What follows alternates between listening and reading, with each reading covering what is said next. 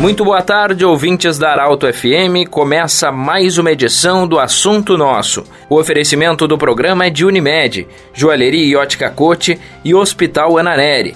O entrevistado de hoje é Rafael Foergs, médico intensivista, ele que tem uma visão geral de toda essa situação dos hospitais, porque atua como responsável pelas UTIs do Hospital Santa Cruz e também do Hospital Ananeri. Bom, doutor, gostaria de começar te perguntando qual o atual cenário das UTIs dos hospitais de Santa Cruz. Cenário atual é ocupação praticamente 100%, né? A gente tem algumas liberações de leitos por alta, mas logo ocupação para pacientes que aguardam leito em UTI, né? Então acaba tendo sempre essa, essa ocupação de 100% nas, nos leitos destinados ao atendimento COVID. Os pacientes em Santa Cruz estão chegando de forma mais grave, doutor? É complexo, tá? Assim, o que a gente tem hoje talvez é uma proporção muito maior de casos. 1 a 2% dos acometidos terão uma forma grave da doença. E se a gente pegar 100 infectados, seriam 1 ou 2 pacientes. Mil infectados são 20 pacientes. Então, o que a gente tem com mais infecções diárias cada vez mais, a circulação maior do vírus, a gente certamente vai ter uma demanda maior. E nos faz parecer que os pacientes hoje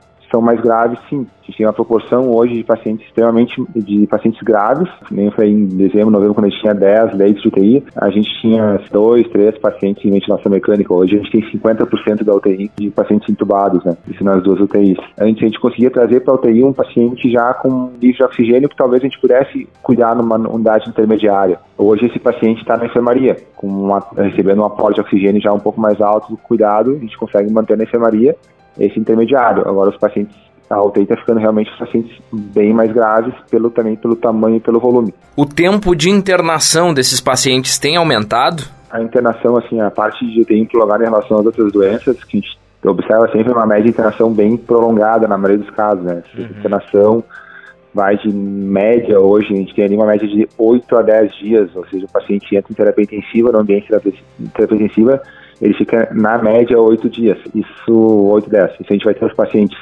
que acabam evoluindo de forma melhor, eles ficam com altos valores de oxigênio por uns bons 5 a 6 dias e depois entra na curva de melhora. Ao mesmo tempo, os pacientes que vão para intubação, esses são pacientes mais prolongados, de no mínimo duas semanas ou mais. Então, na média, somando os dois, acaba tendo essa média de 10 dias. Como é o tratamento de um paciente internado na UTI? Suporte de oxigênio, tá? Praticamente é o que determina, né? A gente tem níveis de oxigênio que a gente consegue da, da, ofertar em vários estágios, tá? A gente consegue ofertar numa enfermaria oxigênio a 5 litros num cateter nasal, que isso nos vai dar um, uma oxigenação de 37% de oxigênio no, no na, de, de, aporte ao paciente, no máximo 40. Então, no momento que ele passa, é ideal que ele esteja num ambiente mais controlado. E também, quanto maior o aporte na parte da máscara, ali, acima de 60%, esse paciente tem indicação de terapia intensiva para a gente começar a controlar, ofertar mais oxigênio, ofertar alto fluxo, de modo que ele receba oxigênio e poupe seus pulmões, né? Essa parte. E também terapias, né, como falou, terapias que a gente tem de suporte clínico em pacientes com resposta inflamatória. Cada indivíduo responde diferente. A gente tem pacientes com tomografia com 80%, 90% de acometimento que suportam terapias não invasivas, como alto fluxo, saem da UTI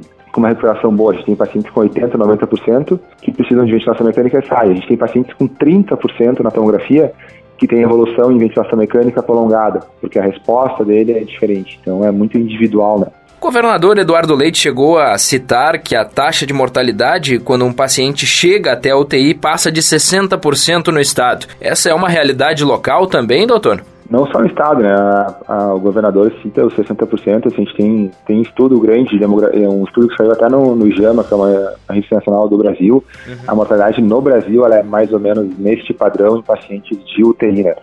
E a gente tem dois tipos de pacientes, que vão para ventilação mecânica, onde a gente, cada três pacientes intubados, dois morrem, ou seja, é uma taxa maior ainda, né, do que essa de 60%, dá um pouquinho mais, dá dois terços, e dos não intubados, na média, ficam isso. A nossa mortalidade, a última vez que eu estarei ali em janeiro, quando estava mais calmo ali, ela era menor, era 35% em Santa Cruz do Sul, na UTI. Isso até 31 de janeiro. Dos pacientes em ventilação mecânica, a nossa mortalidade gira em torno de 45, 50% sim. Como está sendo para os profissionais de linha de frente atuar em meio a esse colapso? O que o senhor pode nos relatar? Essa pergunta é complexa, né? Chegamos a um limite, digamos assim, de horas de intensivistas, eu falo mais da parte médica minha, também limite da equipe de enfermagem, num trabalho que é extremamente pesado, porque é um trabalho que envolve uma doença que é infecciosa, uma, uma, uma doença que envolve o afastamento do familiar, tá, do convívio do seu paciente, onde a gente na, no atendimento ali tem que tentar suprir essa falta do familiar, tem que também suprir todo o cuidado que o paciente fica, desde alimentar ele, desde oferecer para o paciente estar com alto fluxo, ele não tem energia, ele não tem, ele falta oxigênio para se alimentar, então as enfermeiras têm que dar comida. Mas quem, na minha, eu falo da minha sociedade intensivista, né, a gente na terapia a gente nunca esperava esse momento, mas a gente se formou para este momento, né, para passar esse momento, para aguentar. Claro que a gente tem que ter o apoio nosso, da nossa família, de todo mundo para a gente voltar no outro dia e de novo seguir em frente, né? Isso é o que a gente tem vivendo nos últimos dias. Parece que um, nós ali num distanciamento social já há bastante tempo da nostal para nossas casas para a gente manter essa, esse cuidado ali com o paciente. Se o senhor pudesse dizer algo para cada um dos Santa Cruzenses, o que o senhor diria? Cuidem-se, cuidem-se dos seus parentes, principalmente, né? Nem eu falo os jovens que se achavam antes menos, menos propensos a doenças, a parte de grupo de risco. A gente foca sempre, ah, os grupos de risco, idosos, pacientes com cardiopatia, esse tem que cuidar e ficar isolado, mas não adianta esse, esse senhor ou essa senhora ou esse paciente com uma doença ficar isolado se seu neto de 20 anos, 25 anos sair à noite, tiver contato com alguém e no outro dia for visitar ele. O que é se cuidar? É usar máscara, é usar álcool gel, é lavar as mãos, é evitar aglomeração, evitar festas, evitar confraternizações nesse momento, fazer o essencial né, e aos seus suas partes de fazer essas compras com todo cuidado, usando máscara, depois de sair lavando a, sua, lavando a mão com álcool gel. É isso que vai evitar que nós entramos chegamos num, num, colapso dentro de Santa Cruz em relação ao sistema de saúde. Esse foi Rafael Foergues, médico intensivista responsável pelas UTIs dos hospitais Santa Cruz e Ana Neri. Termina aqui mais uma edição do Assunto Nosso. Você pode ouvir o programa na íntegra em arautofm.com.br. A todos, uma boa tarde. Interesse da comunidade,